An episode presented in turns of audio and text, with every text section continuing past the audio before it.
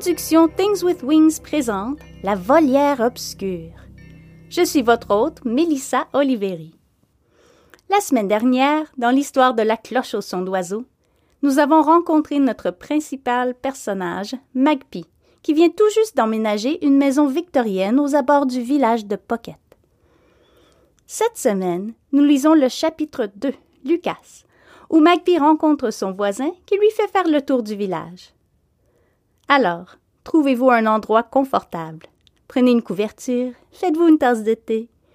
Vous êtes prêts? Allons-y.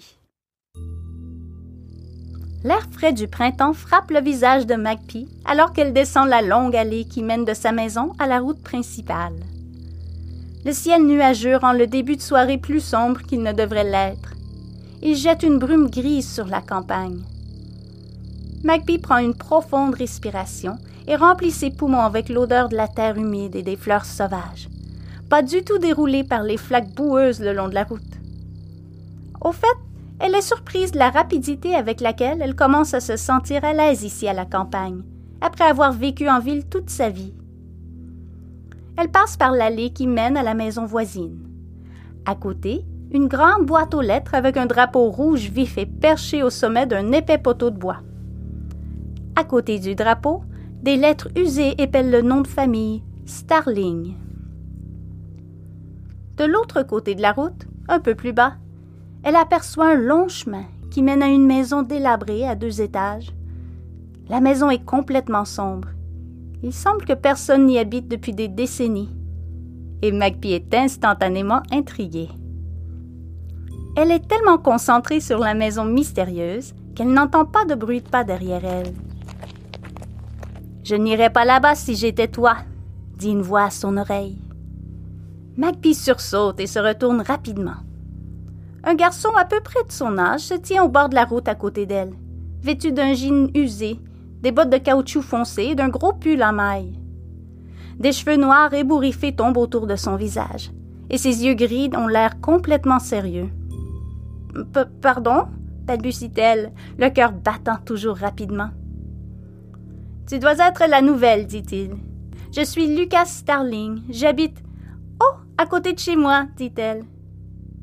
Lucas la regarde, perplexe. Comment as-tu. Es-tu clairvoyante ou quelque chose comme ça? demande-t-il avec méfiance en plissant les yeux. Clairvoyante? Magpie fait une pause, plissant les yeux vers lui. Comment pourrait-il savoir? Euh, non, j'ai vu ta boîte aux lettres, dit-elle en désignant au loin. Ah, dit-il, en faisant signe de la tête qui fait onduler ses boucles noires d'avant en arrière. Ils se tiennent debout, se regardant pendant un moment, un silence gêné entre eux, jusqu'à ce que Magpie se rende compte qu'il attend qu'elle se présente. Oh, je suis Magpie, dit-elle en tendant la main.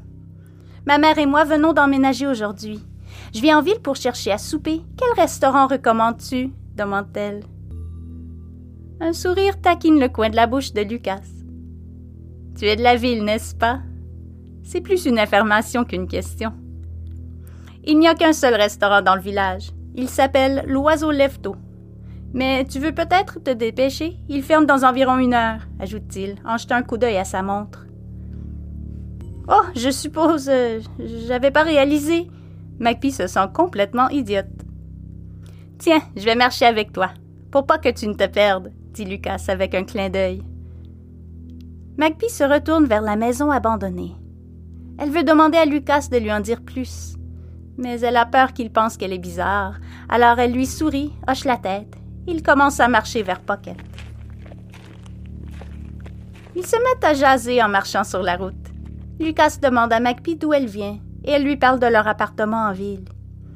Il explique qu'il vit avec sa grand-mère, sans entrer dans plus de détails.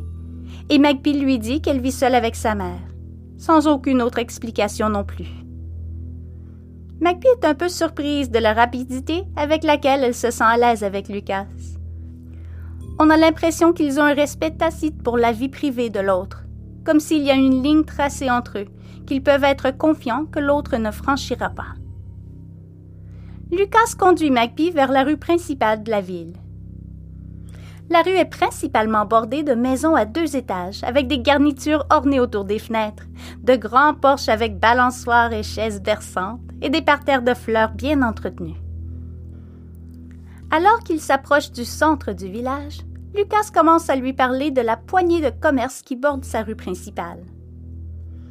D'abord, il tombe sur une station-service avec des pompes à l'ancienne, semblable à celle des années 40. La station-service est un poste d'attelage à l'époque, avant que les gens n'aient des voitures. Le bâtiment principal abritait une taverne. Je pense qu'elle s'appelait l'Auberge l'Aile Rouge, pour les personnes qui traversaient la ville pour se rendre à Havre-Brillant. L'extérieur était peint un rouge vif, je l'ai vu dans un tableau une fois, explique Lucas. McPhee peut entendre la passion dans sa voix. Il est très compétent et très intéressé par l'histoire de la ville. Qu'est-ce que Havre-Brillant demande McPhee. Ah, c'est le nom de la ville voisine. C'est un peu plus grand que Pocket. Il y a plus de magasins et de restaurants. Beaucoup de gens vont là-bas quand ils ont besoin de quelque chose qu'ils ne peuvent pas trouver ici, répond-il. Et beaucoup de gens vont aussi rendre visite à leurs proches, à la maison de soins là-bas. Ma grand-mère Gemma avait l'habitude d'y faire du bénévolat avant. Il se rattrape et coupe court. Avant quoi? se demande Magpie. Sans manquer un pas, Lucas pivote et continue sa tournée. Ici se trouve le magasin général, dit-il, en désignant un bâtiment pittoresque avec un toit en pente, un revêtement en bois gris et un porche s'étendant sur tout le devant de la structure. Un panneau au-dessus du porche indique Magasin général Bruant depuis 1895. Wow, ils sont en affaires depuis 110 ans, s'exclame Magpie.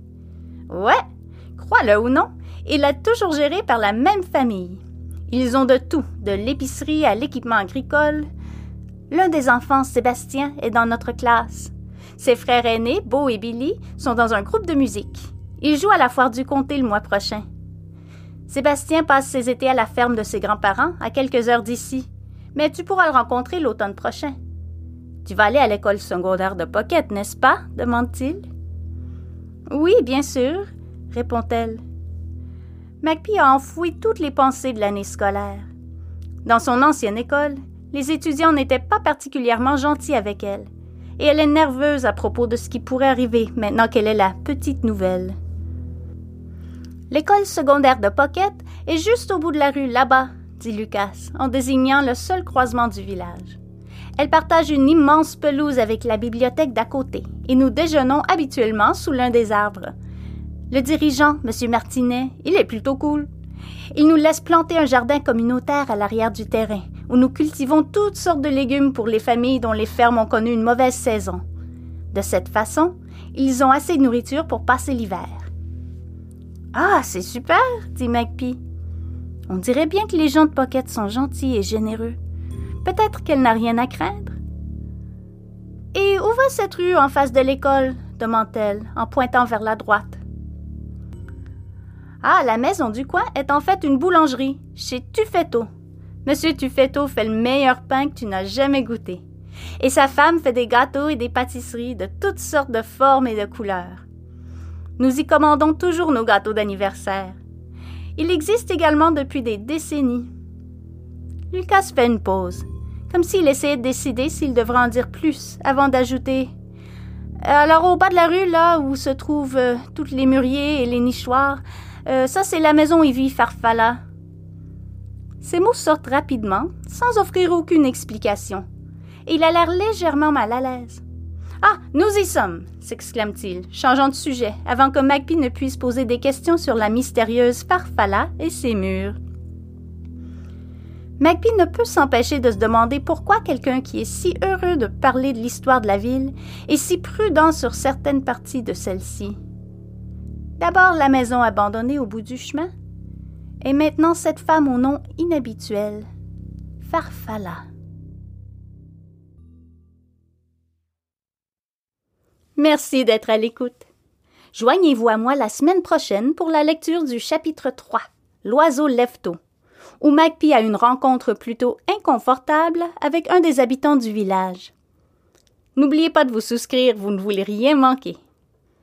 Avant de vous quitter, j'aimerais remercier la maison de publication Phaeton Starling pour cette histoire délicieusement mystérieuse, ainsi que Cannelle pour la musique tout aussi mystérieuse qu'elle a composée exclusivement pour ce balado.